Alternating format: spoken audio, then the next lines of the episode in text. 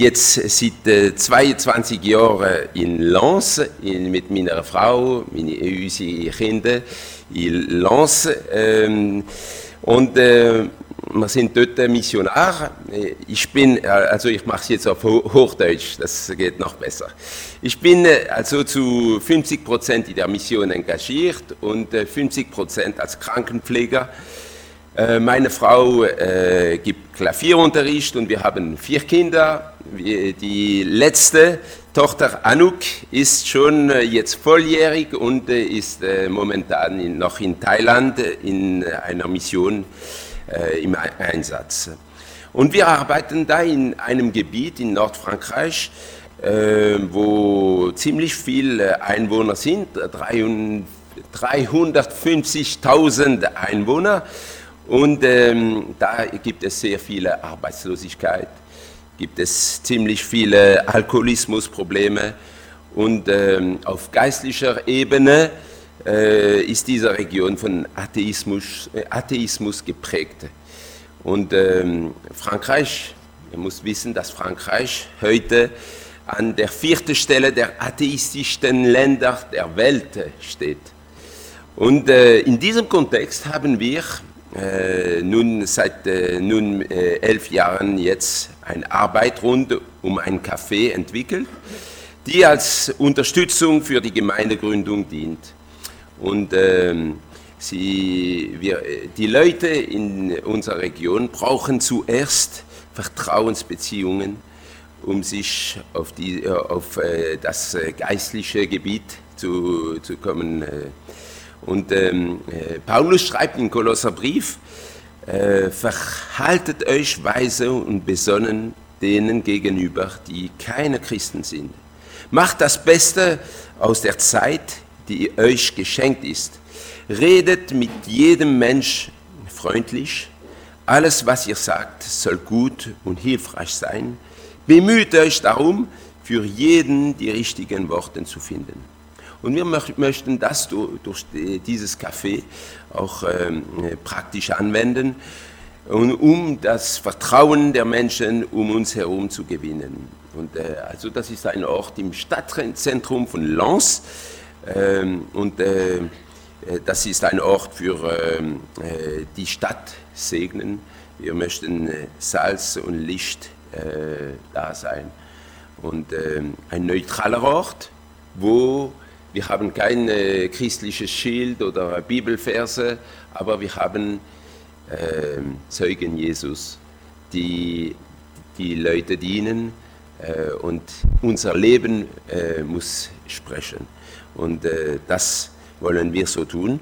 Und äh, das machen wir jetzt seit äh, elf Jahren und wir haben sehr gute Beziehungen äh, zu den äh, Leuten. Das ist auch eine Plattform für die Gemeinde, äh, wo jeder Jünger kann seinen Gaben entsprechend dienen. ein Ort auch, wo die Mitglieder von der Gemeinde mithelfen können, wo sie ihre ähm, ihre äh, Nicht-Christenfreunden einladen können und äh, einfach, wo, wo wir äh, das schöne, eine schöne Zeit zusammen haben können. Und das ist auch ein Ort zur praktischen Jüngerschaft. Und äh, jedes Jahr haben wir so vier bis fünf Jugendlichen, die ein Jahr neben uns äh, nehmen. Äh, äh, sie sind volljährig und äh, so nehmen sie eine Zeit, einfach Gott besser kennenzulernen und äh, mit uns eben mithelfen. Und unser Ziel ist jedoch nicht nur ein Café in Lens, aber wir möchten eben eine Gemeinde gründen. Und seit 2018 konnten wir ein Gebäude kaufen im, im Stadtzentrum und ähm, äh, so konnten wir auch die Gemeinde, ähm, das, äh, den Gottesdienst äh, äh, leben und auch ein Ort, wo wir das, das Wort Gottes verkünden, verkündigen können. Und die Vision, die wir folgen, die wir verfolgen, ist folgende, ausgehend von den, unseren Beziehungen, die wir mit dem Kaffee aufbauen, wollen wir die Menschen dazu bringen, die Gemeinde zu entdecken um mit dem äh, Wort Gottes auch in, Berühr äh, in Berührung zu bringen. Und Paulus schreibt, dem, schreibt in, in Römer 10, demnach kommt der Glaube aus der Verkündigung und die Verkündigung aber durch Gottes Wort. Und davon sind wir fest überzeugt. Äh, in diesem Lokal der Gemeinde wollen wir das Evangelium weitergeben, die Menschen auf dem Weg zum Glauben begleiten, um sie dann zu ermutigen, äh, ermutigen als Jünger zu leben und Gott zu dienen. Und also wir konnten auch dieses Lokal äh, ähm, äh, umgestalten, äh, so ganz einladend umgestalten und äh, wir äh, bieten interaktive Gottesdienste. Wir wollen auch diese Räumlichkeiten nutzen, um unsere Freunde in die Gemeinde in Kontakt zu bringen, mit der Gemeinde in Kontakt zu bringen. Da haben wir Jugendgruppe, wir haben so verschiedenes. Und ähm, seit jetzt vielleicht zwei Jahre oder ein Jahr, ein, zwei Jahre, haben wir den Eindruck, dass etwas passiert. Äh, seit äh, 20, wir arbeiten da seit äh, 2000 und äh, Jahr 2000 und es ging nicht vieles, äh, da, äh, da kommt nicht vieles. Ähm, wir hatten nicht viele Bekehrungen und seit jetzt zwei Jahren ist etwas äh, unterwegs und das ist Gottes Gott ist da am Angreifen, Eingreifen. Ähm, Im Laufe des letzten Jahres hatten wir die Freude, einige Taufen zu erleben. Im Juni haben sich zwei Klassenkameraden von unserem dritten Sohn, Loic, äh, bekehrt. Und äh, das ist wirklich ermutigend, weil äh, unser Sohn äh, sieben Jahre lang hat er einfach, hat er sich für Gott vor den äh, Freunden, äh, Klassenkameraden äh, entschieden und äh, öffentlich für Jesus er, äh, erklärt. Und die, die Klassenkameraden hatten immer so lustig gemacht und äh, ausgespottet oder so. Und er war einfach treu und ein Zeuge Jesus für seine atheistischen Kameraden, bis das letztes Jahr zwei davon sich bekehrt haben. Sie wussten gar nichts von Jesus. Und auf, auf einmal, wenn Gott äh, eingreift, dann kommt das ganz anders. Im Oktober haben sich zwei junge Mädchen aus völlig atheistischen Familien für Jesus entschieden und taufen lassen. Sie hatten mehr als 35 Leute eingeladen, die waren da, Atheisten-Leute. Und wir haben äh, das Evangelium gepredigt. Das war wirklich schön. Es passiert etwas. Und ihr könnt wirklich für diese, äh, äh, diese Gegend äh, beten, dass noch viele Leute zum Glauben kommen. Momentan, jeden Tag, haben wir mindestens eine oder zwei Bibel, die uns gefragt wird. Jeden Tag. Das ist äh, ganz neu für uns und äh, das ist äh, ermutigend. Also äh, möge Gott den Schleier von diesen Leuten wegnehmen, damit sie Buße tun und sich Christus zuwenden. Das ist unser Gebet, unser Gebet. Und ähm, nächstens werden wir im, im äh, April werden wir so zwei Ostern-Gottesdienste feiern. Äh, also da machen wir Evangelisation. Beten, dass viele Ungläubige dazukommen. Und ähm, beten Sie auch für uns, dass äh, jedes Jahr äh, suchen wir wieder so vier bis fünf äh, Jugendliche, die mit uns ab September äh, im Café mithelfen möchten und äh, auch das Missionsfeld entdecken. Also wir beten dafür. Ähm, wir beten auch, dass viele Leute ähm, die gute Botschaft ähm, auch aufnehmen äh, und dass die Dunkelheit äh, in dieser Gegend durchspricht. Ähm, ja, und beten Sie, dass in Frankreich, dass die Gemeinden in Frankreich wie auch in der Schweiz die missionarische Vision bewahren oder neu entdecken. Das ist wirklich ein Anliegen. Ähm, ist, das, ist die Mission noch ein Thema in, unsere, in unserem Leben? Ähm, die ist äh, äh, sind wir noch bewusst, dass die Leute, die Christus nicht kennen, verloren gehen. Das, das muss uns wirklich bewegen. Und der Missionsbefehl des Herrn gilt auch für uns heute noch. Er soll unser Leben im Alltag prägen. Überhaupt wussten Sie, dass derzeit drei Milliarden Menschen auf der Welt keinen Zugang zum Evangelium haben. Drei Milliarden. Also vielen Dank für eure Unterstützung im Gebet, äh, Ihr Interesse, Interesse, an den Fortschritten des Evangeliums und äh, auch äh, Ihre treue äh, Unterstützung. Habt, äh, vielen Dank für auch diese Zeit, die ich mit euch äh, verbringen kann hier. Merci.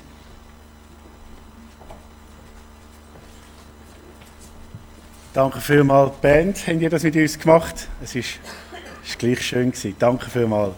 Kind dürfen rauf und Tinis und Manuel, ähm, du bist dran. Danke vielmals.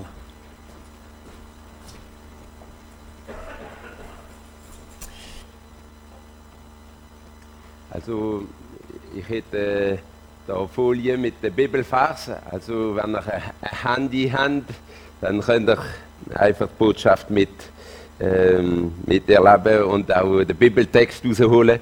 Ich nehme NGU-Übersetzung. Ich möchte gerade noch beten und ich will das auf Französisch machen. Père Céleste, merci pour ta présence ici. Merci pour ta parole qui est vivante, qui est efficace. qui parle à nos cœurs. Et je voudrais vraiment te prier que ce matin tu puisses t'adresser à nos cœurs. Tu sais exactement ce que chacun vit. Et je voudrais te prier que tu bénisses cette assemblée, que tu bénisses chacun et que ta parole puisse agir dans, les, dans nos cœurs.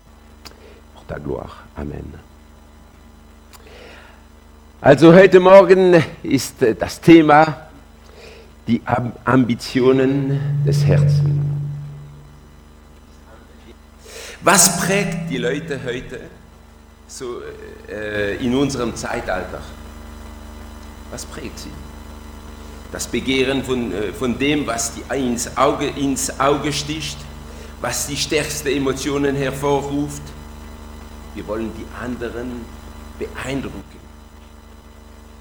Wie viele Likes man für seinen letzten Facebook-Post bekommt wie viele Abonnenten man auf seinem YouTube-Kanal hat. Das ist heute wichtig. Und auch im christlichen Umfeld wollen wir etwas gelten, gesehen, anerkannt und geliebt werden.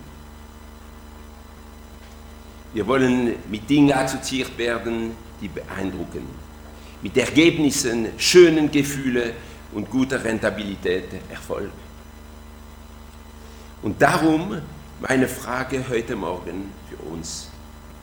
Was motiviert uns eigentlich im Leben? Wir haben ein Leben. Und von diesem Leben wird das ewige Leben auch, äh, weiß, äh, gibt es eine Konsequenz, Konsequenz im ewigen Leben. Nur ein Leben.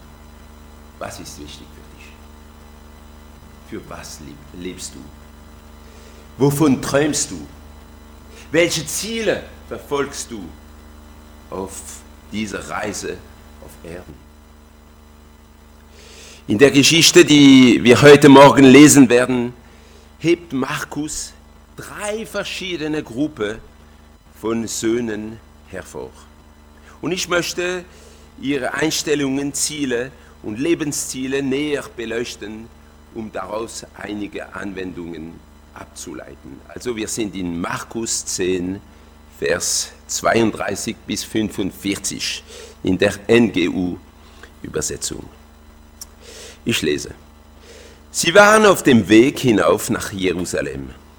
Jesus ging voran. Unruhe hatte die Jünger ergriffen und auch die anderen, die mitgingen, hatten Angst. Er nahm die Zwölf noch einmal beiseite und kündigte ihnen an, was mit ihm geschehen werde. Wir gehen jetzt nach Jerusalem hinauf, sagt er. Dort wird der Menschensohn in die Gewalt der führenden Priester und der Schriftgelehrten ge gegeben. Sie werden ihn zum Tod verurteilen und den Heiden übergeben, die Gott nicht kennen. Die werden ihren Spott mit ihm treiben, ihn anspucken, auspeitschen und schließlich töten. Doch drei Tage danach wird er auferstehen.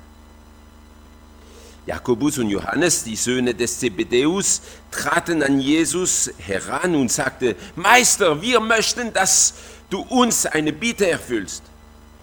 Was wollt ihr? fragte er. Was soll ich für euch tun? Sie antworteten, wir möchten, dass du uns in deiner Herrlichkeit neben dir sitzen lässt, den einen an, der, an deiner rechten Seite und den anderen an deiner linken Seite. Ihr wisst nicht, um was ihr da bietet, entgegnet Jesus. Könnt ihr den, bitter, äh, den bitteren Kelch trinken, den ich trinken werde, und die Taufe empfangen, mit der ich getauft werden muss? Das können wir, erklärten sie. Da sagte Jesus zu ihnen, den Kelch, den ich trinke, werdet ihr zwar auch trinken und die Taufe, mit der ich getauft werde, werdet auch ihr empfangen. Aber darüber zu, zu, zu verfügen, wer an meiner rechten und an meiner linken Seite sitzen wird, das steht nicht mir zu. Wer dort sitzen wird, das ist von Gott bestimmt. Die übrigen zehn Jünger hatten dem Gespräch zugehört und ärgerte sich über Jakobus und Johannes. Da rief Jesus sie alle zusammen und sagte, ihr wisst, dass die, die als Herrscher über die Völker betrachten werden, sich als ihre Herren aufführen und dass die Völker die Macht des, der Großen zu spüren bekommen. Bei euch ist es nicht so. Im Gegenteil, wer unter euch groß werden will, soll den anderen dienen. Wer unter euch der Erste sein will, soll zum Dienst an allen bereit sein. Denn auch der Menschensohn ist nicht gekommen, um sich dienen zu lassen, sondern um zu dienen und sein Leben als Lösegeld für viele hinzugeben. Erster Text. Jesus beginnt hier die letzte Phase seines Lebens. Er, be, er begibt sich nach Jerusalem, um dort zu sterben. Und er wollte seine Jünger auf das, was kommt, vorbereiten. Denn es wird sie zu tief erschüttern. Er erklärt ihren, äh, ihnen zum dritten Mal sehr klar, was mit ihm geschehen wird. Ein Prozess, ein Leiden, seine Erniedrigung, seine Hinrichtung, seine Auferstehung. Und ein erster feierlicher Moment. Jesus offenbart sich seinen Freunden, erklärt ihnen seine Mission, zeigt ihnen, dass er die volle Kontrolle über alles hat, was mit ihm geschehen wird. Und die erste Gruppe von Söhnen, die Markus in Szene setzt, sind die Söhne des Zebedeus. Vers 35 bis 37 Jakobus und Johannes, die Söhne des Zebedeus, traten zu Jesus und sagte zu ihm, Meister, wir möchten, dass du für uns tust, worum wir dich bitten. Das ist eine sehr menschliche Haltung. Sie wollten Ehrenplätze. Ich weiß nicht, ob das, das schon für euch mal passiert ist, wenn Sie jemandem etwas Wichtiges sagen wollen, aber die Person hört nicht ihnen äh, oder nur mit einem halben Ohr zu. Ja, ja, ich habe dich gut zugehört, ist sehr gut. Sie nickt mit dem Kopf, macht ein Hm, aber in Wirklichkeit ist sie mit den Gedanken einfach irgendwo anders. Das ist unangenehm. Schwach. Wenn man mit jemandem kommuniziert, möchte man seine ganze Aufmerksamkeit haben. Sehen Sie die Kluft hier? Stellt euch das vor. während Jesus ihnen den Wendepunkt der ganzen Menschheitsgeschichte erklärt, von dem kommenden Leiden seiner menschlichen gesehen ungerechten und unbegreiflichen Tötung spricht, kommen die Söhne des Zebedeus, Jakobus, Johannes zu Jesus und sagen, okay Jesus, sehr gut, was du ge gesagt hast, sehr gut, merci, aber hör zu, hör jetzt mal zu, das ist, das ist wirklich wichtig. Wir möchten, dass du für uns tust, worum wir dich bitten. Ich an Jesus Platz äh, hätte ihnen gesagt, ändert euren Ton. Oder äh, was wollt ihr denn? Formuliert eure Frage anders. Oder habt ihr gar kein Interesse für, was mich äh, betrifft?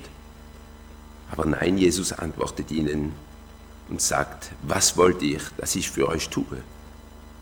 Was erwartet ihr von mir?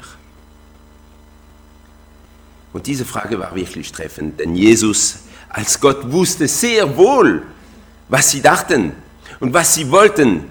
Aber mit dieser Frage mussten Jakobus und Johannes enthüllen, was in den Herzen, in ihren Herzen war. Sehr menschliche Ambitionen. Gewähre uns dass einer zu deiner Rechten und einer zu deiner Linken sitzt, wenn du in deiner Herrlichkeit bist. Warum stellen Sie ihm diese Bitte? Was, hatten, was hatte Sie innerlich motiviert? Ist Ihnen die, Ihre Nähe mit Jesus zu Kopf gestiegen? Vielleicht. Dachten Sie, besondere Rechte zu haben? Gehörten sie nicht zusammen mit Petrus zu diesen drei Team, Dreier-Team, die Jesus am nächsten standen? Mit ihnen war doch Jesus auf dem Berg der Verklärung. Oder äh, vielleicht hat sie auch die Rücksicht auf ihren sozialen Hintergrund zu dieser Forderung veranlasst. Moment, wir stammen nicht aus irgendeiner Familie, wir sind die Söhne des Zebedeus. Hey, wir hatten ein florierendes Familienunternehmen in der Fischerei. Also Jesus, äh, als Jesus äh, uns rief, gaben wir alles auf, um ihm zu folgen. Adieu, berufliche Karriere und ein guter Job, materielle Sicherheit, um Jesus nachzufolgen. Und seither wurden sie wahrscheinlich mit Ablehnung, Spott, Verachtung seitens der Gegner Jesus konfrontiert.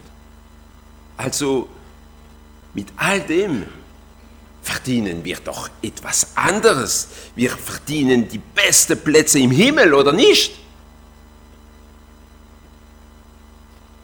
Wie sehr ähneln uns, wie sehr ähneln uns diese Jünger? Haben wir jemals gedacht oder vielleicht sogar gesagt, mit all dem, was ich für Jesus getan habe, verdiene ich etwas anderes als diese Schwierigkeiten. Wie viele Menschen erwarten Ehre, Respekt, weil sie vielen Menschen geholfen und auf viele Dinge verzichten haben und denken, dass sie etwas von Gott verdienen. Ich erinnere mich an eine sehr schwierige Zeit in unserem Dienst in Lens. Unsere Missionsarbeit machte keine Fortschritte. Es ging scheinbar eher rückwärts mit Feindseligkeit, falschen Ausschuldigungen, Wegfall. Und ich sagte meiner Frau, ich glaube, wir packen unsere Sachen und gehen zurück ins Elsass, da wo, wir unsere Familie, wo unsere Familie leben. Ich war enttäuscht, von Gott enttäuscht. Es ist so menschlich, mit Jesus zu feilschen, zu verhandeln, um persönliche Ambitionen und Ansprüche zu nähren. Ja, Jesus, ich vertraue dir, aber tu, was ich von dir verlange. Eine so menschliche Argumentation vom Egoismus verfälscht, die völlig an Gottes Plan vorbeigeht. Wie viele Menschen sind verbittert, nachdem sie Jesus jahrelang gedient haben, enttäuscht, weil ihre Erwartungen an der falschen Stelle waren. Ich musste Buße tun. Wie viele Gemeinden leiden, weil ihre Mitglieder ganz andere Anliegen am Herzen haben als Jesus. Sie, sind sie so sehr auf ihre Bedürfnisse, Wünsche und Hobbys konzentriert und oft in ihre Überzeugungen festgefahren. Und darum liegt es ihnen nicht mehr, an, äh, nicht mehr am Herzen, ihren Dienst für den Fortschritt des Reich Gottes auszuüben. Und so kann man Sonntag zu Sonntag brav am Gottesdienst teilnehmen, ohne zu verstehen, dass die Erwartungen, die Erwartung Jesus ganz woanders liegt. Wie viele Seelen warten auf die gute Nachricht und niemand kommt, um sie zu, äh, zu ihnen zu verkünden. Warum? Warum? Ist es, weil wir uns zu sehr auf unsere persönlichen Ambitionen, unsere Gewissheiten, unsere Karriere konzentrieren?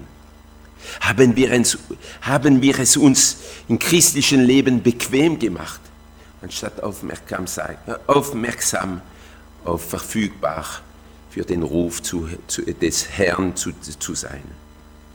Und die Söhne des Zebedeus und ihre Mentalität des Ich zuerst ich habe Recht, ich verdiene, ich, ich, ich, haben eine klare Antwort bekommen. Und Jesus zeigt ihnen den Weg zur wahren Größe. Vers 43. Wenn aber jemand unter euch groß sein will, soll er euer Diener sein. Und wenn jemand unter euch der Erste sein will, so soll er der Sklave aller sein. Das ist die Antwort Jesus. Diese Antwort steht im völligen Gegensatz zu dem, was unsere Gesellschaft anstrebt. Wahre Größe kostet viel für unsere Ego. Dienen statt bedient zu werden. Charles Wesley schrieb in einem alten Kirchenlied, bewahre uns klein und unbekannt, wertvoll und geliebt von Gott allein. Ich wiederhole. Bewahre uns klein und unbekannt, wertvoll und geliebt von Gott allein. Was wollt ihr, dass ich für euch tue? Und die erste Gruppe von Söhnen, die beiden Söhne des Zebedeus, haben sich in falsche Überlegungen verahnt, waren von ihren egoistischen Wünschen geblendet und erkannte, erkannte nicht, wer Jesus, ihr Meister, wirklich war. Die zweite, äh, das, das, äh, die zweite Situation, das ist ein anderer Sohn. Bartimäus, der Sohn des Timäus. Schaut mal ab Vers 46, äh, Markus 10. Das ist Bartimäus, der Sohn des Timäus und seine Haltung ist Glaube. Vers 46. Sie kamen nach Jericho. Als Jesus mit seinen Jüngern und einer großen äh, Menschenmenge von dort weiterzog, saß ein blinder Bettler am Straßenrand, Bartimäus, der Sohn des Timäus. Er, er hörte, dass es äh, Jesus von Nazareth war, der, der vorbeikam. Da fing er an zu rufen, Jesus, Sohn Davids, hab Erbarmen mit mir. Von allen Seiten fuhr, äh, fuhr man ihn an, er solle still sein. Doch er schrie nur umso lauter, Sohn Davids, hab Erbarmen mit mir. Und Jesus blieb stehen und sagte, ruft ihn her. Sie riefen den, äh, den Blinden und sagten zu ihm, hab nur Mut, steht auf, steh auf, er ruft dich. Da warf der Mann seinen Mantel ab, sprang auf und kam zu Jesus. Was möchtest du von mir? fragte Jesus. Lieber Herr, antwortete der Blinde, ich möchte sehen können. Da sagte Jesus zu ihm, geh nur, dein Glaube hat dich gerettet. Im selben Augenblick konnte der Mann sehen und nun schloss er sich Jesus an und folgte ihm auf seinen, seinem Weg.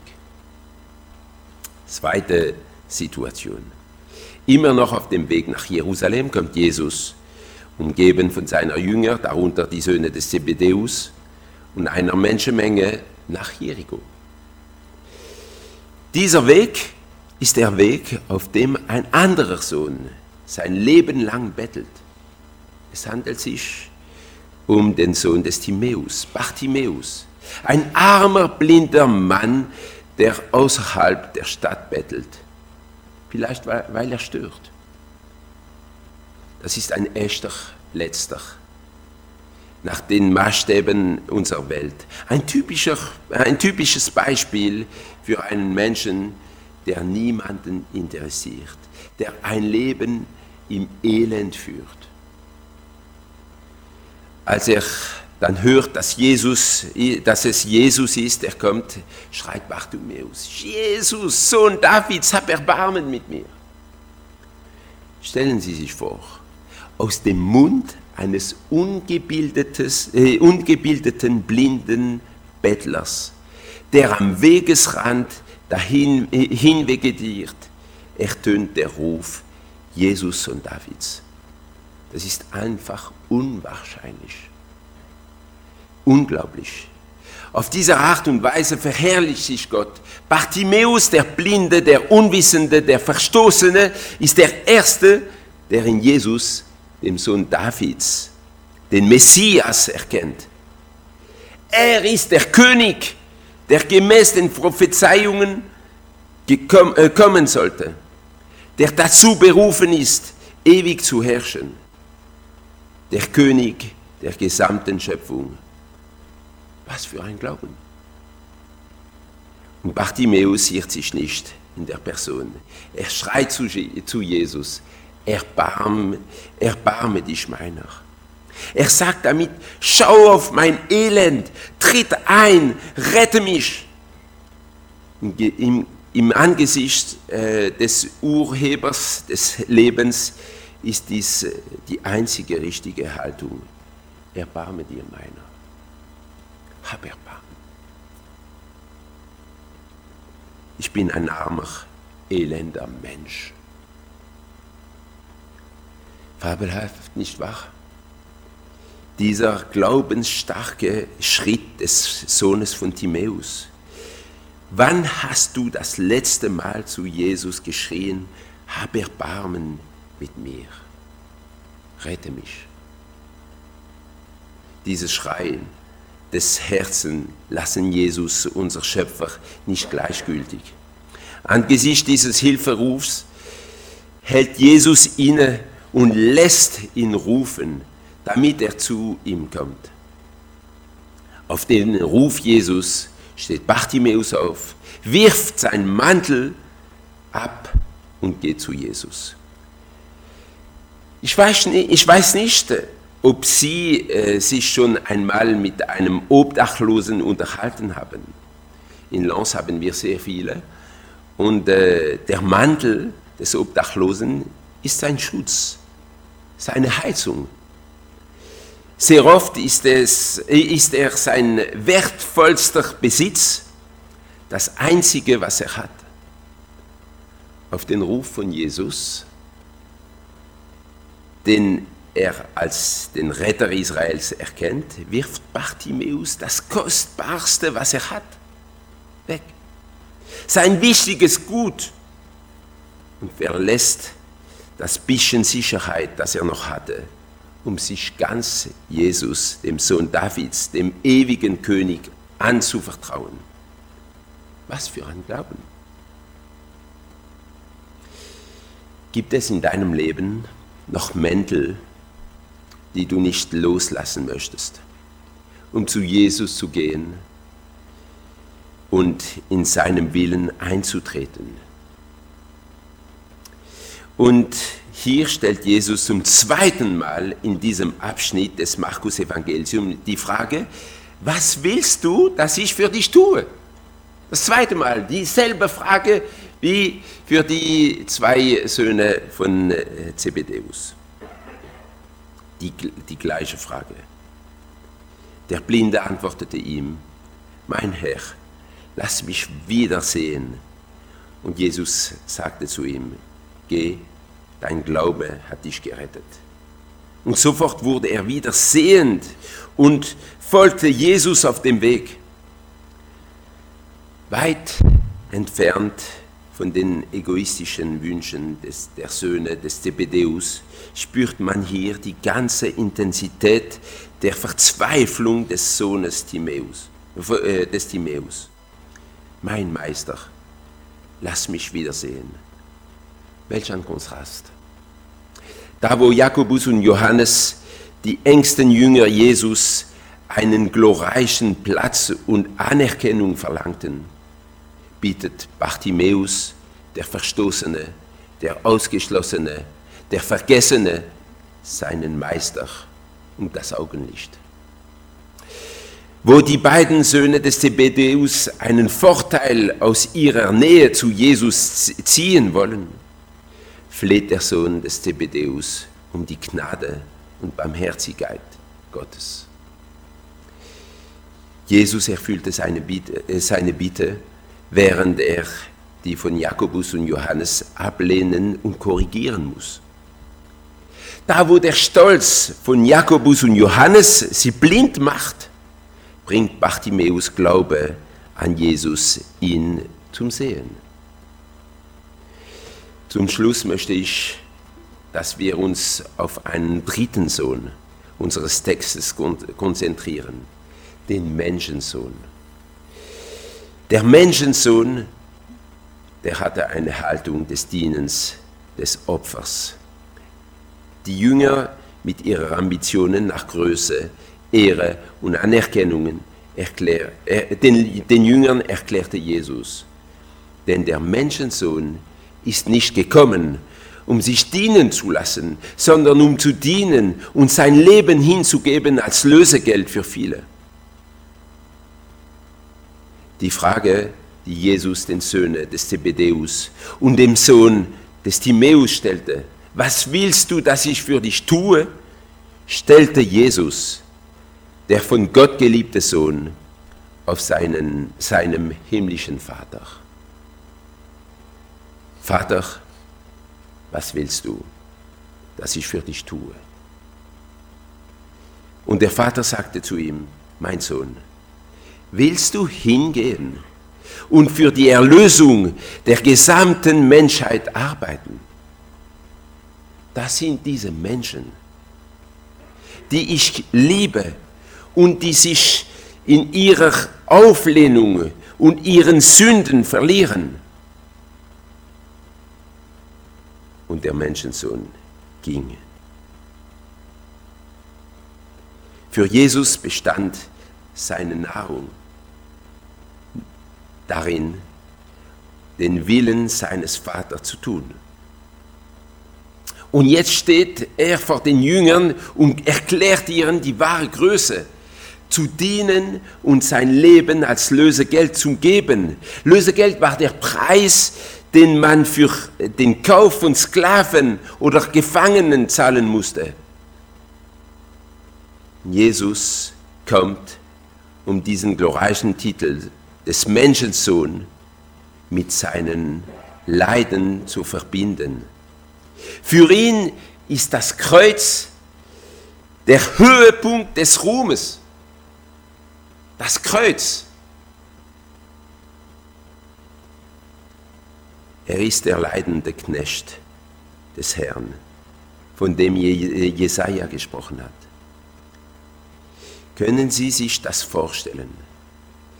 Der glorreiche, äh, der glorreiche Menschensohn, den Daniel in seiner Herrlichkeit sah, lässt sich von den Menschen, der er geschaffen hat, die er geschaffen hat, so sehr erniedrigen. Erbarmungslose Soldaten spucken ihm ins Geschicht, beleidigen ihn, reißen ihn, ihm den, den Bart aus, zerfetzen seinen Rücken, schlagen ihn ans Kreuz. Er erleidete alles nur mit dem einzigen Ziel. Er opfert sein Leben an unserem Platz. Die Strafe, die wir verdient haben, ist vollzogen. Unsere Schuld ist gesühnt. Unsere Sünden können vergeben werden. Gottes Gerechtigkeit ist befriedigt. Nun können wir mit ihm leben und ihm dienen. Das ist unseren, äh, äh, unsere Mission hier. Jesus dienen. Welch ein Kontrast. Auf der einen Seite die Welt. Da kämpft man sich nach vorne, eifert um den besten Platz, mit Gewalt sucht man zu beherrschen und sich bedienen zu lassen und Erfolg im Leben zu haben.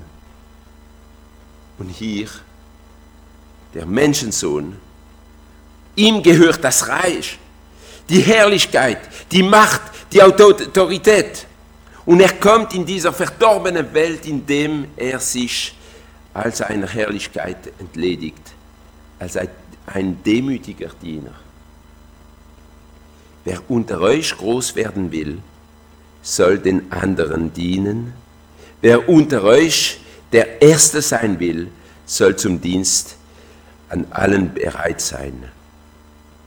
Denn auch dem Menschensohn ist nicht gekommen, um sich dienen zu lassen, sondern um zu dienen und sein Leben als Lösegeld für viele hinzugeben. Was für eine unwahrscheinliche äh, Haltung dieses Sohnes. Jesus, der, des ewige König, ewigen Königs. Es ist der Menschensohn, der sein Leben als Lösegeld für Menschen gibt, die so verdreht und egoistisch sind wie wir, wie ich. Angesichts einer solchen Lieben, eines solchen Beispiels dessen, der es wert ist, geliebt, angebetet und bedient zu werden, wie sehen wir unsere Dienste? Was sind die Ziele? unseres Lebens. Wir haben nur ein Leben. Du hast nur ein Leben. Die wichtigste Lektion diesen Morgen lässt sich in dieser einfachen Frage zusammenfassen. Was möchtest du, dass ich für dich tue? Welche Erwartung hast du an Jesus. Wenn Jesus diese Frage an dich richten würde, was willst du, dass ich für dich tue, was würdest du ihm antworten? Denke einen Moment lang über dein Leben nach, über dein Engagement, die Art und Weise, wie du Jesus dienst. Gibt es vielleicht Enttäuschungen? oder sogar Forderungen, die du an Gott richten möchtest. Nein, der Herr schuldet uns nichts. Er hat sein Leben für uns geopfert. Es ist eher umgekehrt. Er verdient alles von uns. Unser Leben ist sehr kurz und wir haben nur eines, also lasst uns dem Herrn mit den Gaben dienen, die er uns gegeben hat, motiviert von seiner Herrlichkeit allein, damit noch mehr Seelen für Jesus gewonnen werden. Das ist das Wichtigste. Jesus sagte, arbeitet nicht für die vergängliche Speise, sondern für die Speise, die für das ewige Leben bleibt die der Menschensohn euch geben wird. Für was arbeiten wir? für was oder wen leben wir? Wir haben nur ein Leben. Graf von Zinzendorf, das ist äh, die Schlussfolgerung, Graf von Zinzendorf war ein reicher deutscher Adliger, der sein Vermögen für das Reich Gottes einsetzte. Wie kam er zu dieser Großzügigkeit? Eines Tages, als er 19 Jahre alt war, entdeckte er das Gemälde Ecce Homo, siehe der Mensch, von Domenico Fetti, ein Porträt von Jesus mit einer Dornenkrone.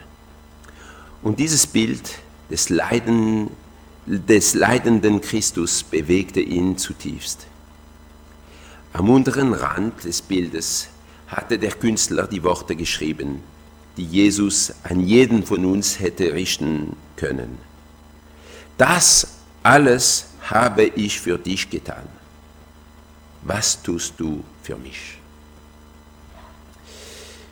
Dieses Bild revolutionierte sein Leben. Und äh, äh, bis 1760, dem Todesjahr des Grafen von Zinzendorf, waren 226 Missionare in 28 verschiedene Länderregionen aufgebrochen. Das ist äh, so, so schön zu sehen, was Gott mit ein, äh, für einen Mensch macht. Jim Elliot sagte, es ist nicht töricht, auf das zu verzichten, was man nicht behalten kann, um das zu erlangen, was man nicht verlieren kann. Es ist nicht töricht, auf das zu verzichten, was man nicht behalten kann, um das zu erlangen, was man nicht verlieren kann. Möge euch Gott reich segnen.